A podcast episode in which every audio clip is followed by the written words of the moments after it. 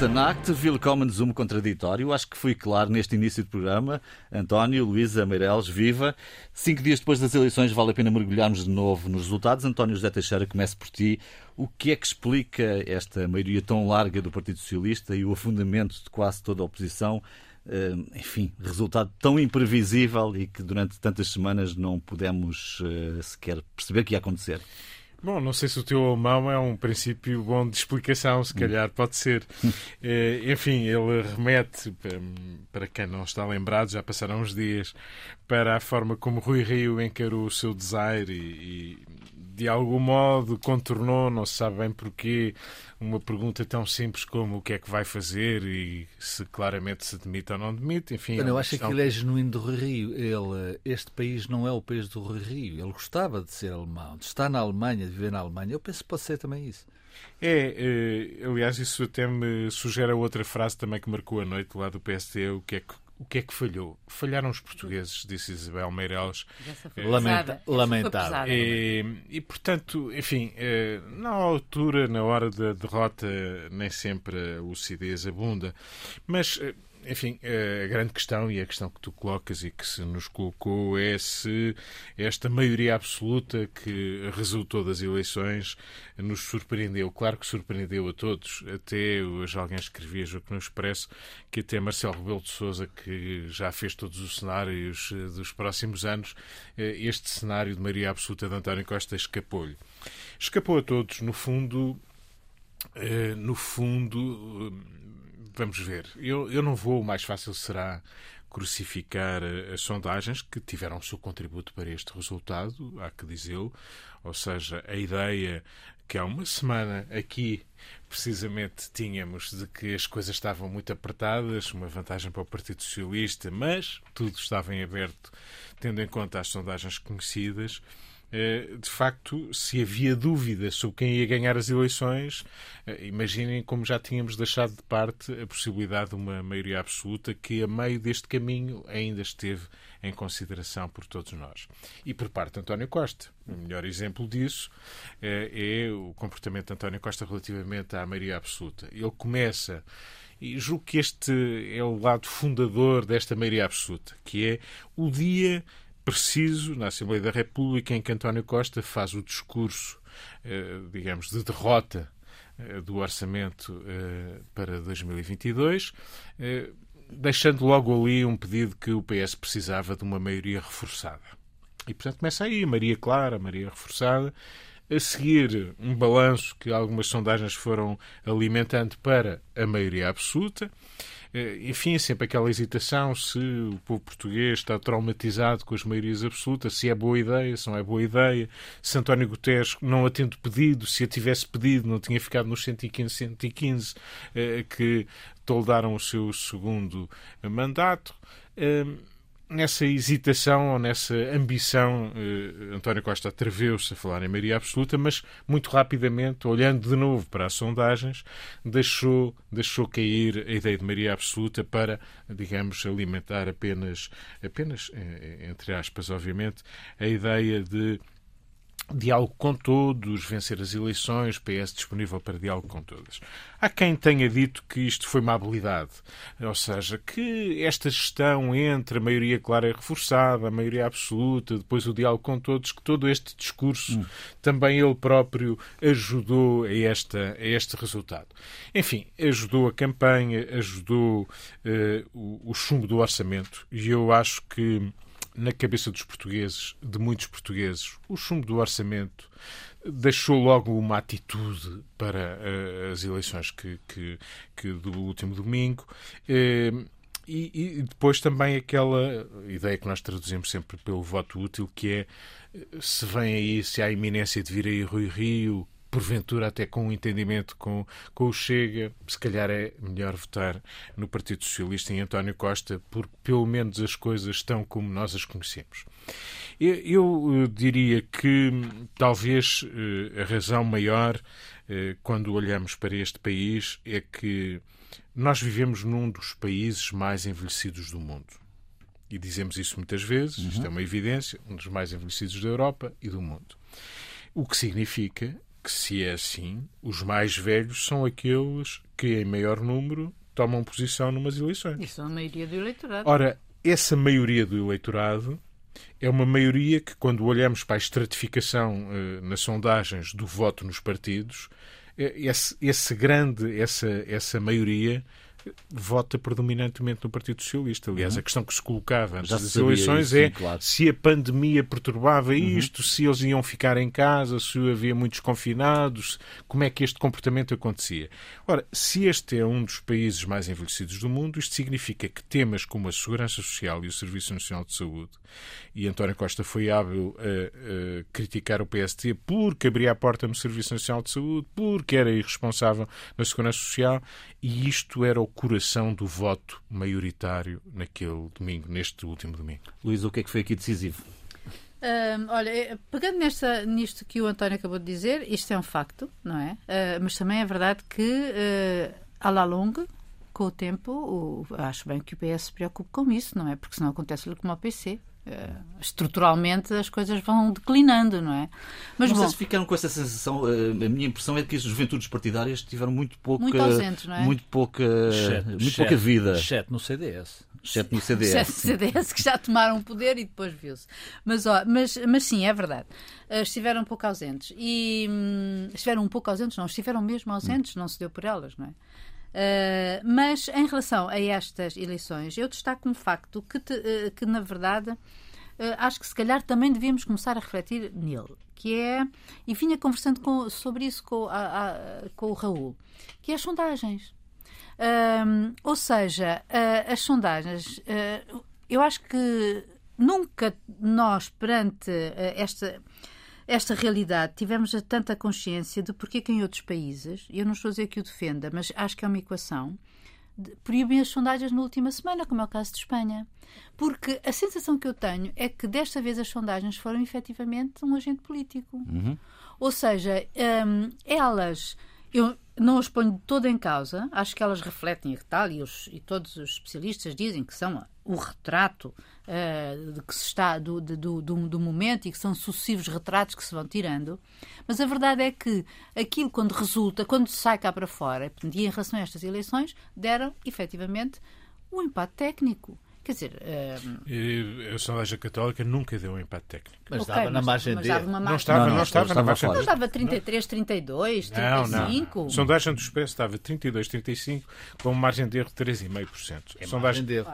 Isso é do, do Expresso. a sondagem da Católica deu a última mais aproximada, 33, 36 ou 36, 35, 33. Tenho eu aqui que eu... a apontei. Não, peço desculpa. A sondagem da Católica, se não se importam, eu Desculpa, 36, 33. Desculpa. Claro, 36, 33, com margem de erro de 2,1. Ah, pois. Não, mas depois não, não, não okay, havia tá empate. Bem, tá depois okay. não, não havia empate nem nunca 36, 33. Ou seja, eu acho que nessa sondagem o PSD também podia ganhar. Exatamente. Não, mas não estava na margem de mas, mas, a, a diferença foi 12. A diferença foi 12. Certo, mas eu não estou a dizer de 3 para 12. Certo, não deixa de haver uma precisar esse termo. É, não, é não, não deixa de haver uma questão com as sondagens. As sondagens é? influenciaram as eleições. Exatamente. Eu acho que influenciaram nesse sentido. Claro que sim. Uh, de que deram um, se não quiseres, um empate técnico, mas pronto, deram uma grande proximidade e a possibilidade do PSD a vencer, sobretudo porque nós tínhamos depois a consciência, ou aquilo que nos era dito, era que sobretudo uh, tinhas a grande maioria de indecisos são jovens, é um facto. Esse, a maioria desses indecisos uh, situava-se à direita e, portanto, uh, bom, isto é quase 2 mais 2 são 4. Portanto, uh, há grande possibilidade do PSD vencer, sobretudo, e e eu não estou a, estou a pensar no que é o, o, raciocínio normal e, em termos de esquerda, isto funcionou com o voto útil uh, no PS. Parecia Agora, claro que estava tudo muito por decidir. E, aliás, dissemos-lo aqui, não é? E, portanto, aliás, e com achei, base nas sondagens. Achei, aliás, achei, achei muitíssimo interessante uma entrevista que deu. Mas isso também pode ter reduzido muito. Pode ter reduzido muito a abstenção. A abstenção Sim. caiu 10 pontos. É. Ou seja, o país foi é votar, o país foi decidir. Mas, mas eu não sei se é por causa das sondagens, claro. mas aí foi notoriamente por causa de, foi na última última foi na última semana, foi, eh, foi na reta, foi na, Já agora, a Aximage, a Aximage chegou a dar uma sondagem ao PSD à frente do Exatamente, e foi, na, e foi, e foi um dia também antes. referir estes, estes pequenos pormenores. Pois não, claro, mas não estou, não, claro, amor de Deus. Claro. Aliás, essa faz toda a diferença. Eu disse para há sondagens, e, há sondagens e sondagens. Ou seja, por um lado, se isso deve, para mim, o que foi claro, quer dizer, que acho que foi claro para toda a gente, voto útil à esquerda, fragmentação à direita, portanto, acho que esse facto foi influenciador do voto útil à esquerda, ou seja, o voto do PS que se transferiu uh, diretamente.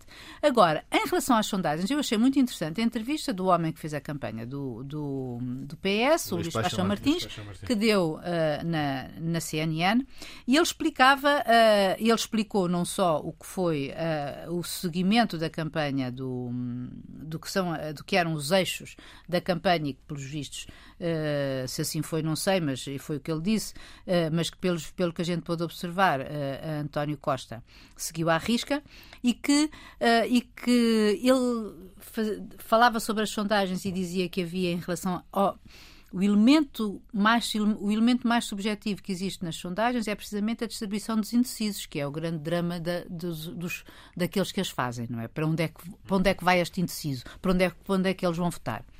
E que ele diz, e que ele, uh, portanto, aí existe um elemento subjetivo e que, portanto, havia, tanto podia dar, uh, como, como aconteceu em três indecisos, dois votarem uh, PSD, PS e, e, um PSD, ou ao contrário, que foi aquilo que, que algumas das sondagens fizeram, redistribuindo esses votos e, portanto, dando uma proximidade maior entre os dois grandes partidos.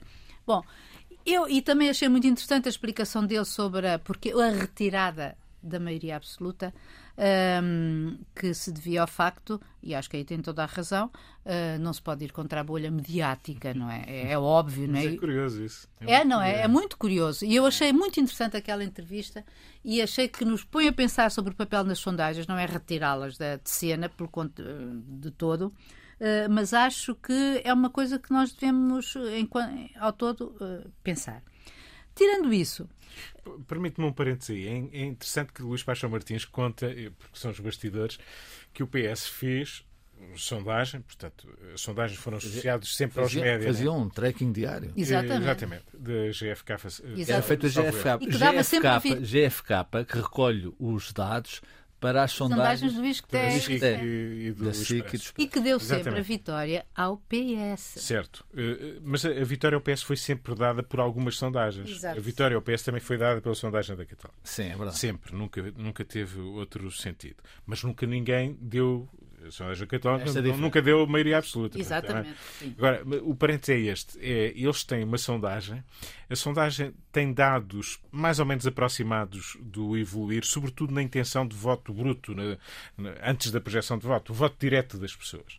E, por exemplo, a sondagem da Católica, já agora que estamos a falar de sondagem, enfim, uhum. isto dava para um programa. Um programa claro. é, perguntava, tinha uma pergunta mais fina que perguntava ao, ao eleitor o seguinte: tem, tem a certeza que vai votar no PS ou tem a certeza que vai votar no PSD? Os mais convictos, segundo a Católica, eram os do PSD. E isso levava a Católica a pensar que o intervalo podia não ser tão largo, dado, eh, digamos, a, a, a, o grau de convicção entre um eleitorado e outro. Isto vale o que vale, isto é pois é muito. É, mas é, um, é, um é o tal elemento, esfumar, é o elemento é? subjetivo da interpretação dos dados. Mas, é, mas é o PS e, o, e, o, e o Luís Paixão Martins conta isso, que agiram em conformidade com os resultados que iam vendo. Sim, claro. sim, é, sim, O que é muito curioso, como elas, mesmo assim, e Rui Rio um dia contará o que é que o PST e a máquina do PST, como é que leu, também com sondagens. Não sei se a realidade. É, já não havia dinheiro para sondagem. Tinham. Bom, é, é, eu digo isto pela rejeição que ele fazia uhum. sempre em público do, da, das sondagens, não é? É muito curioso porque as sondagens ajudaram este resultado, nitidamente, dizer, e influenciaram o. As sondagens eram vigarice, em outros pois, tempos. Mas também nestas sondagens, também, nestas eleições, também chegou a dizer que é preciso deixar, é preciso ajudar o PS a perder a, com dignidade, não é? Bom, sondagens daria, uma, daria um programa aliás, ou mais. Um aliás, programa... chegou a dizer, são, chegou a dizer que ia dar uma banhada ao Partido Socialista. Exatamente, e houve, na verdade, um crescendo banhada. de confiança, um crescendo de confiança. E, e, e, as redes sociais têm sido mortais em relação a isso. Deu, houve, havia, de facto, um crescente de confiança no setor da direita em uhum. relação aos resultados eleitorais. Raul, o que é que explica este resultado? Houve aqui uma mudança nos últimos dias ou estávamos a ver Terá, só parte do filme? Houve certamente várias coisas nos últimos dias e nos dias anteriores aos últimos dias. Eu quero começar por dizer que nós também falhamos. Ou seja, eh, não foram só as sondagens, eh, os comentadores, jornalistas, uhum. etc, etc. Ou seja, a bolha mediática falhou. E é preciso assumi-lo com toda a clareza. Ou seja, nós dissemos aqui, de uma forma geral, que o PST podia ganhar as eleições. E já vou lá ou poder ganhar as eleições. É preciso nestas coisas aprender sempre, em qualquer altura, temos de pôr uh, gelo nos pulsos uh, e se calhar uh, sermos mais preocupados em pensar que as coisas não são, não acontecem só em Lisboa, no Porto, acontecem um pouco por todo o país. e esse é um dado que nós, nós julgo eu, devemos retirar. Dito isto, não vou falar de sondagens, estou absolutamente de acordo com o que a Luísa e o António já disseram sobre essas e outras matérias. Eu acho que, apesar de tudo, houve aqui dois homens. Vamos, Sem dúvida. Dois homens, António Costa e Rui Rio. Eles eram os candidatos a primeiro-ministro, eram os júniores que podiam lá chegar e, e, é evidente que só um podia lá chegar. E quem fez tudo, tudo o que podia fazer e mais alguma coisa para chegar lá foi o Dr. António Costa. Ao contrário do Dr. Rui Rio. Eu lembro-me que nós aqui também eh, dissemos, quando a vitória inesperada do Rui Rio contra Paulo Rangel no PSD, que eh, podia e ia criar, e criou, aliás, uma onda de confiança, de mobilização no, no, no, PSD e um pouco na direita. A direita começou a olhar para a direita e a direita toda, fragmentada ou não, a direita começou a olhar para o Rui. Temos aqui homem, afinal, temos aqui um homem que nos pode levar ao poder. E eu lembro a propósito que o Rio ganhou, uh, afirmou-se, uh, afirmou-se claramente no PST. Uh, eh, aliás, na campanha, os adversários dele foram obrigados, talvez um bocado renitentes, mas obrigados a ir ao terreno. e ele foi para casa passado uns dias. Ele teve praticamente um mês em casa. E quem queria ganhar as eleições? Quem queria ganhar contra um, um, partido socialista que governava há seis anos, e isso era um déficit, na minha opinião, era uma dificuldade para o Partido Socialista, tinha que ir para o terreno. Não foi. Não foi. Uh, aliás, só, só nos últimos 15 dias, praticamente, ou três semanas antes das eleições, é que Rui Rio começou a, a ir para o, para o lado do povo e ao pé do povo. E eu acho que isso foi um erro tremendo. Acrescentem a isso que o líder do PC nunca foi capaz, desde o início, de uh, pôr o Chega em seu devido sítio, em relação ao PST, em relação ao Rui Rio. Não estou a dizer que o Chega não deve existir, etc, etc. Mas não soube. Repare-se na a questão da, da, prisão perpétua. A questão de, do, E vinha dos Açores, ele tinha essa dificuldade. Ele tinha essa dificuldade dos Açores, porque, obviamente, os adversários, e bem, pegavam nesse ponto e diziam: isto pode, pode ter uma, uma reprodução nacional.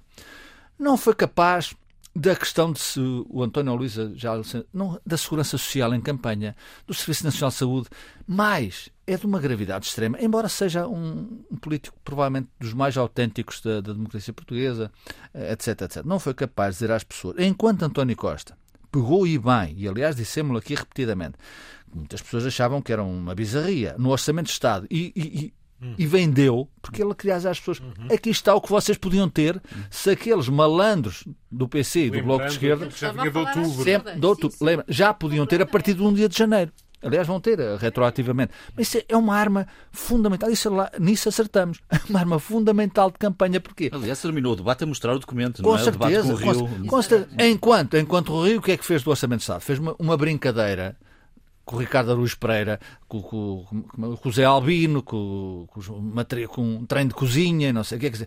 As pessoas podem achar graça, mas aquilo é o candidato a Primeiro-Ministro contra António Costa. Mas não deixou diariamente mostrar o que é que queria fazer no seu programa Bom, em vários sítios. E teve hipótese nos seus debates, Certamente. debates como nunca, não é? Sim, de mostrar as suas ideias. Mas não, é? campanha não se pode dizer que não mostrou ideias. Sim, não, a campanha não, esteve claro. mais calado do que. Certo, sobretudo não se pode dizer que não teve oportunidade. Teve todas com as certeza, oportunidades, participou certeza, em debates com todos. Exatamente. Portanto... E eu dizer, quando, quando tu uh, queres candidato, que podes desfiar o governo, dizes às pessoas: se eu ganhar, já tem aqui escrito está aqui escrito que vão ter as reformas a partir de 1 de janeiro um aumento extraordinário. Vão ter o IRS uh, vai baixar para as classes média, etc, etc.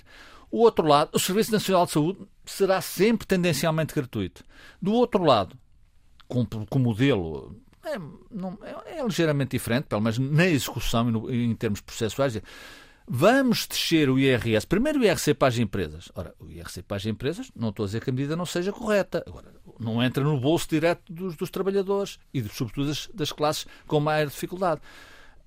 Vamos descer se o IRS, se a economia o permitir. Poderá ser uma, uma declaração o mais séria possível.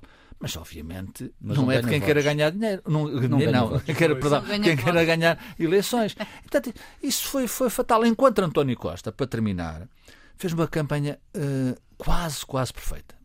Deixa-me só dizer, ele teve, eu aliás disse-o aqui, mais uma vez. Poxa, fartou-se dizer que aquilo era péssima. Não, não, não, a alteração não. O, o, para cima e para baixo. Não, não, mas tinha, não, não, o, o, ele percebeu julgo eu, que a maioria absoluta, não, não, naquela circunstância, seria mais difícil, ele tinha pedido. Não sei se isso se enquadrava num, num desenho de campanha, uh, como o Luís Pacha Martins uh, o disse esta semana, mas ele deu tudo. E ele, ele Ah, deu sim, tudo. E mais, ele teve um, um- eu acho que ele teve um debate importantíssimo. Importantíssimo. É o debate contra Jerónimo de Sousa. Em que ele tira à esquerda aquilo que Rui Rio devia fazer com o Chega, António Costa fez com a esquerda, com o Bloco e com o PC. Estes senhores, já não tenho confiança nestes senhores. Ou seja, o voto útil, dizer comigo já não há mais geringonça e há condições para aquilo que tudo que eles não me deixaram fazer, podemos fazer já. Isso fez toda a diferença. Só para terminar, João. E depois há a questão, de, obviamente, de, de- de alguma incompetência, eh, deixa-me dizer o termo, da, da, da entourage do Inner Circle de, de Rui Rio. David Justino, o Chega, mas o Chega, talvez o Chega, não chega, não estou a reproduzir factualmente. A, a entrevista, a última entrevista do Rui SIC, é, é, quer dizer, ele não afasta esse, esse fantasma. Ambiguidade. Pelo contrário. Bom, ambiguidade. E, portanto, isso foi, Nós obviamente, estamos- o doutor António Costa mereceu ganhar e o doutor Rui mereceu perder. Estamos num horário diferente devido à transmissão da meia-final do, do Campeonato Europeu de Futsal, Portugal-Espanha, às 7 da tarde. Eh, temos um programa ligeiramente mais, eh, mais curto. Há aqui dois ângulos que eu acho que valia a pena, apesar de tudo, discutir, se bem que no contraditório teremos aqui muitas semanas de discussão sobre isto. Eh, o que serão os próximos tempos? O que serão, por um lado, do ponto de vista do governo, por outro lado, do ponto de vista da oposição. E vou deixar aqui a pergunta um bocadinho em largo, António. Eh, Eh, Sim, mas se me permites, eu serei Sim. breve só para retomar aqui algo que acho que valia a pena dizer. Até em nome daquilo também que se disse antes. Antes, nos anteriores programas. Eu continuo a pensar que a campanha do Partido Socialista, ou de António Costa em particular, não foi uma grande campanha. Mas isso, eh, eh, os factos demonstram que eu estou errado no sentido da eficácia. Foi uma campanha eficaz. Foi muito eficaz. O, o resultado foi eficaz e, portanto, é isso que fica para a história, não é aquilo que eu possa pensar Eu sobre a campanha de António eu Costa. E olha, Eu, aliás, acho que António Costa Sim, sim. não é um bom candidato em regra em campanha, é melhor um executivo, um Mas homem foi a campanha da vida de António posições, Costa. um- Apesar desse foi. de acordo, de acordo. Hoje talvez percebemos melhor o trajeto que foi feito também de acordo com foram as condições que foram que existiram eh, no terreno e isso também condiciona a campanha. olhando para a frente, António, Olhando para a frente, não podemos esquecer aquilo que foi este resultado. com certeza. E este resultado, em concreto, olhando para os votos que estão aqui dispersos, eh, dá-nos uma ideia do seguinte. Uma coisa óbvia foi que António Costa conquistou à esquerda e varreu o, o voto no PCP e, ou na CDU e no Bloco de Esquerda, e isso é claríssimo, quer dizer, essa transferência de voto que nós demos por adquirida a partir do chumbo do orçamento, a partir do debate com Jerónimo de Sousa, como disse o Raul há pouco. Eh, Tudo isso é evidente. O grande falhanço, e eu fiz essa crítica aqui, eh, e não fui o único, é que a disputa pelo centro político, pelo espaço de moderação por os mais velhos, eventualmente não estaria a ser tão eficaz da parte de António Costa. O problema é que António Costa pode não ter sido o mais feliz a fazer esse apelo ao voto nessa zona de moderação, nessa zona central. Mas Rui Rio desvalorizou completamente esse terreno, abandonou, gracejou quando se impunha, obviamente, a ir a jogo de uma forma mais credível e não foi. E isso deixou o terreno como está. E isso leva-me à, à tua questão. À esquerda, eh, à esquerda temos o Partido Socialista, eh, o Bloco e o PCP tentarão no terreno, nas manifestações, nas greves. Já estão marcadas. O PCP já o anunciou de forma muito clara eh, para que não houvesse dúvidas e, portanto, desse lado, a hegemonia do PS deixou dois partidos muito diminuídos, eh, diminuídos como, como não digo como nunca, porque no caso do Bloco ele já foi mais pequeno, mas eh, deixou uma direita, uma nova direita. E, de facto, independentemente do tempo que o PSD terá ou quererá ter para esclarecer a sua situação interna, se demorar muito tempo, eu não sei se é boa ideia, apesar da legislatura ser longa, mas deixar afirmar o Iniciativa Liberal ao seu lado, não sei se é uma boa ideia, mas em qualquer caso, enfim, é preciso tempo e há tempo nesta altura. A legislatura terá quatro anos e nove meses, salvo eu, que é uma Sete, coisa- sete. Sete. e sete meses. São cinco Portanto, anos aqui. é, é, é muito longa.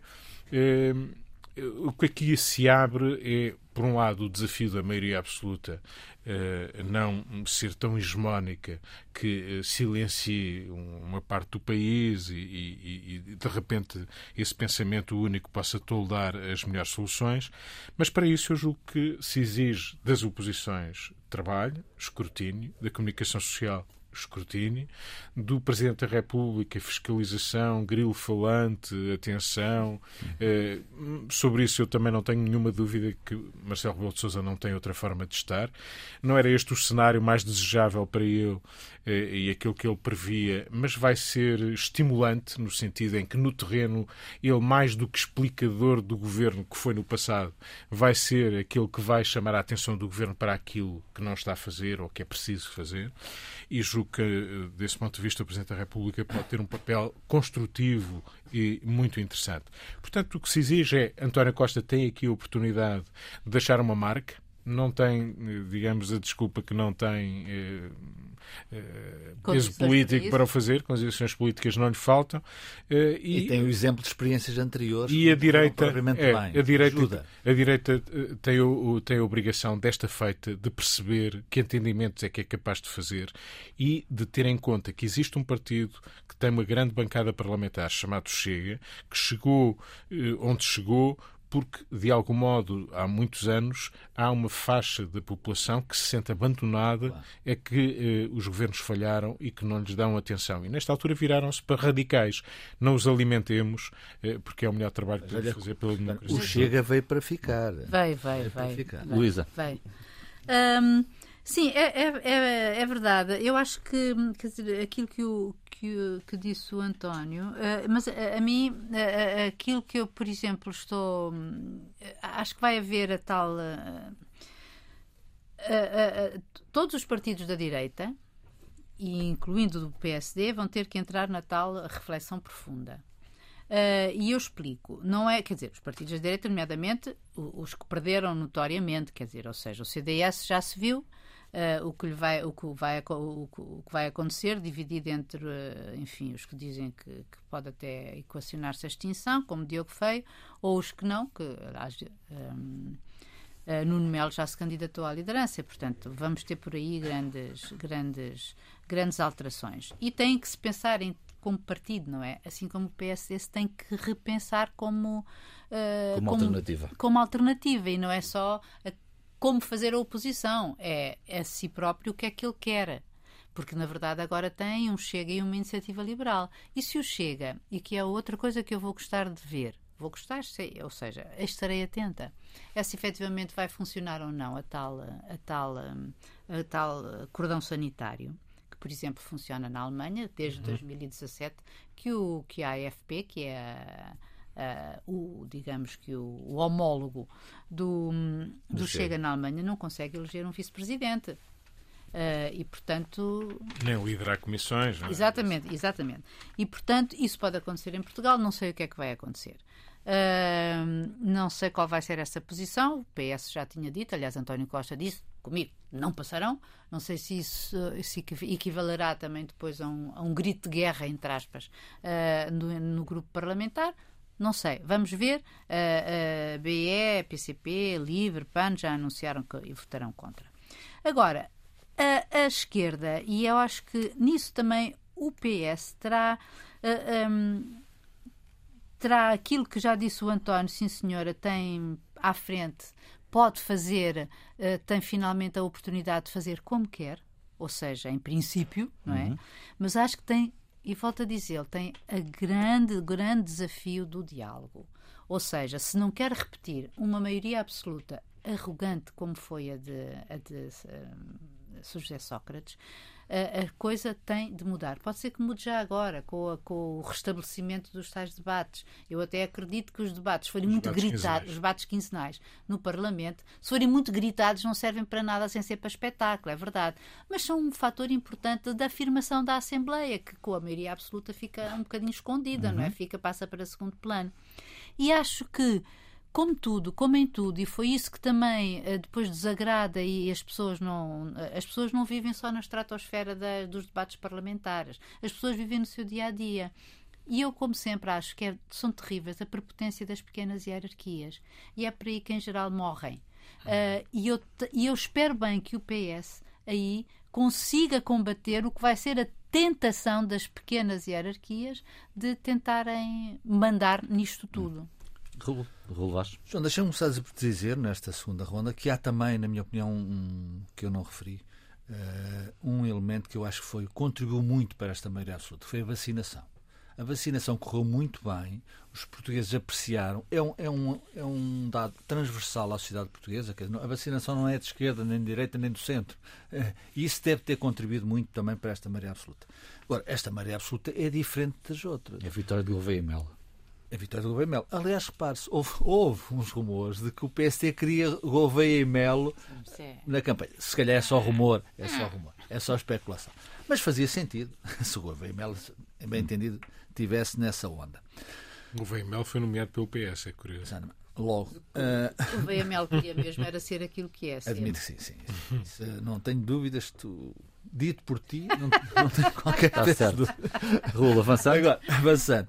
Uh, esta, Maria, esta Maria é diferente das outras. Ou seja, a de Cavaco Silva já sabe porque é que foi e depois construiu-se num período de, de grande fulgor económico e social. A, a José Sócrates foi contra aquilo que era uh, o PST na altura, Durão Barroso, Santana Lopes, etc, etc. Esta é de um governo que tem seis anos, que, está, que certamente está algo desgastado. E, portanto, isto é uma vitória histórica. Diga-se que é por, por, culpa do Rui Rio, do Chega, não sei, mas é uma vitória histórica de António Costa. É preciso ele com toda, com toda a clareza. Aliás, António Costa afirma-se como o grande político, a par de Marcelo Rebelo de Sousa, do século XXI. Claro que já vem de trás. Aliás, António Costa é, é o político português que vai estar mais tempo no poder. Uhum. Uh, e estou a contar uh, ministro, é ministro, vários ministros, presidente da, da, da Câmara de Lisboa, primeiro-ministro é notável, ponto então final. Não vai conhecer outro Primeiro-Ministro. E isso era onde eu é queria chegar. É uma originalidade extraordinária. É, mas é um desafio tremendo é. para ambos. E sobretudo para Marcelo Rebelo de Sousa. É um desafio tremendo. Ou seja, eles estão umbilicalmente ligados em termos políticos. Não há nada a fazer. Não há nada a fazer. E como são dois homens muito inteligentes, com uma capacidade política como poucos ou ninguém, uh, ele, isto, isto, eu, agora provavelmente um dia terei que desmentir. Eu acho que isto vai correr bem. Hum. Sinceramente, acho que isto vai correr bem. Porque quando duas pessoas desta natureza e desta dimensão são confrontadas com aquilo que não esperavam e são confrontadas até ao fim dos mandatos. Ou seja, não há aqui uh, estratégias de, de, de, equilíbrio. Não. É agora arregaçar as mangas e fazer o, o melhor. E o melhor tem a ver com o PRR, está aí, que tem que ser bem executado. Tem a ver com a estabilidade política e social que está a todas as condições para ter, todas como nunca houve, e tem a ver com aquilo também que o António e a Luísa disseram, e tem a ver com a, com a questão de o Presidente da República, aliás, parentes, António Costa disse na altura da Maria Absoluta, disse, não tenham medo, porque está em Belém uma pessoa capaz uhum. de controlar isto. Se houver excessos, estará lá o professor Marcelo Belo Souza, Presidente da República. Eu acho que isso vai acontecer. Acho que isso vai acontecer. E nesta perspectiva, eu penso que só há razões, não estou a dizer que depois já há fatores externos, já há fatores internos, para correr bem. Com um pormenor importante, com um pormenor importante, que foi que o Luís e o António disseram, é que uma maioria absoluta, de facto, cria tentações. Cria tentações. António Costa a maioria absoluta não é poder absoluto, mas pode ser poder absoluto pela, pela natureza da coisa. E isso é um desafio que tem Marcelo Belo Souza, António Costa, até para ficarem na história por boas razões, pelas melhores razões de uma democracia. Ou seja, fomos capazes fazer crescer o país nestas circunstâncias, com as condições que o eleitorado nos deu. Marcelo Sousa com 60% do eleitorado, António Costa com uma maioria absoluta em termos legislativos. Vamos ver também o que o cenário internacional nos traz, porque aparentemente não nos trará só rosas, eh, enfim, virão dificuldades provavelmente com o aumento do preço de, de, de eletricidade, juros, enfim. Energia, temos... matérias-primas. Exato. António, o que fica por dizer esta semana? Olha, fica por dizer, eh, por exemplo, isso que tu estavas agora a referir, o contexto internacional é cada vez mais incerto. Eh, a questão da Ucrânia continua aí a pairar, não sabemos eh, até onde poderá ir. Preocupa-me muito que nós, europeus, aqui no meio entre os Estados Unidos e a Rússia e a China, a China posicionou-se também, eh, digamos, de uma forma solidária com a Rússia e isso é pode fazer toda a diferença. Agora, esta instabilidade que, mesmo que não conduza à guerra e à escalada continua aí, ainda não foi estancada, eh, é preocupante, sobretudo para nós europeus. E é preocupante também em relação ao que tu disseste, a instabilidade dos mercados, dos preços das matérias-primas, da energia, a inflação que aí pode vir, tudo isso pode prejudicar-nos muito e tornar o mundo mais, bastante mais difícil. Eu penso cada vez mais que aquilo que nós achamos, e bem, que, que são as, as, as, liberdades de nos associarmos em, em alianças de defesa na, económicas ou de outra natureza são relevantes, mas tenho dúvidas, ou melhor, tenho cada vez mais a certeza de que o Ocidente não foi suficientemente uh, uh, respeitoso daquilo que, num primeiro momento, foi uma certa humilhação da antiga União Soviética quando se desmembrou e não perceba que é difícil para um país com a dimensão da Rússia e que é ter, imperial. ter, e que teve sempre uma dimensão imperial eh, ter ou, nas suas fronteiras, junto às suas fronteiras, uma maquinaria de guerra eh, sempre, eh, será sempre ameaçadora, mesmo que a justificação seja de defesa legítima desses países.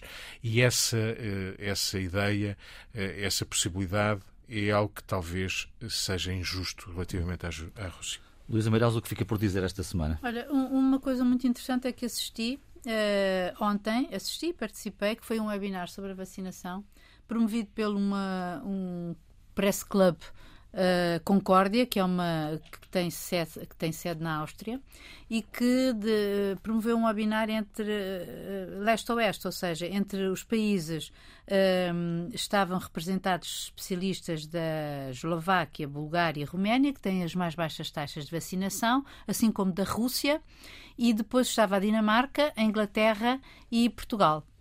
E, e, o interessante disso foi verificar, ouvir os países de leste explicar o fracasso da vacinação e porquê que isso acontece. E então, na verdade, parece haver o, o, o passado comum do totalitarismo, Uhum. Uh, o, que funciona, o que funcionou exatamente ao contrário em Portugal e em Espanha, não é? Uh, e em que, nomeadamente, eles dizem que uh, o fracasso, por um lado, a desconfiança em relação ao poder, uh, e depois uh, a decomposição dos sistemas nacionais de saúde que eles tinham. Uh, e que exauriu os recursos próprios e que fez com que uma nova leva de, de enfim, de, de médicos, uh, se diz, eles citavam, nomeadamente na Rússia, um terço dos médicos é contra a vacinação, portanto, isso mesmo aconselho aos seus pacientes. e depois a, intervenção da Igreja, porque eles também se dizem, e apenas não, e não só na Rússia, na Bulgária, isso também se verifica, uh, uh, cristãos, cristãos ortodoxos, uhum. são contra a vacinação. A Eslováquia tem um elemento importante nisto, é que todos os partidos da oposição são negacionistas. Por isso, tudo isto cria um caldo que efetivamente faz com que aqueles países estejam. Uh, com as mais baixas taxas de vacinação, vacinação. da Europa. Raul, o que fica por dizer? Em 30 segundos, uh, isto não é um mar de rosas, ou seja, a situação portuguesa, que apesar da dupla que eu acho vai funcionar, há dificuldades enormes. E esta semana uh, veio-se a verificar aquilo que temos falado aqui repetidamente, a questão dos juros, da inflação, o, a, a, energia que, que, sobe, as barragens que estão sem água, uh, como falamos na semana passada, à seca, junto da, da possível, muito possível, uh, dificuldade em termos de acesso ao crédito em taxas razoáveis. A Cristina Lagarde veio, enfim, ainda aguentar, mas é muito difícil que os juros não subam na, na zona euro, uh, até porque a inflação em Portugal estava 1, já vai em 3 em janeiro. 3%. E, e, no último trimestre deste ano é muito provável que o crédito à habitação dê um salto. E isso, obviamente, é um alerta para as famílias, para as empresas e também para o governo. Ficamos por aqui, agora em português, ficamos por aqui esta semana. Voltamos na próxima sexta-feira. Bom fim de semana e boa semana.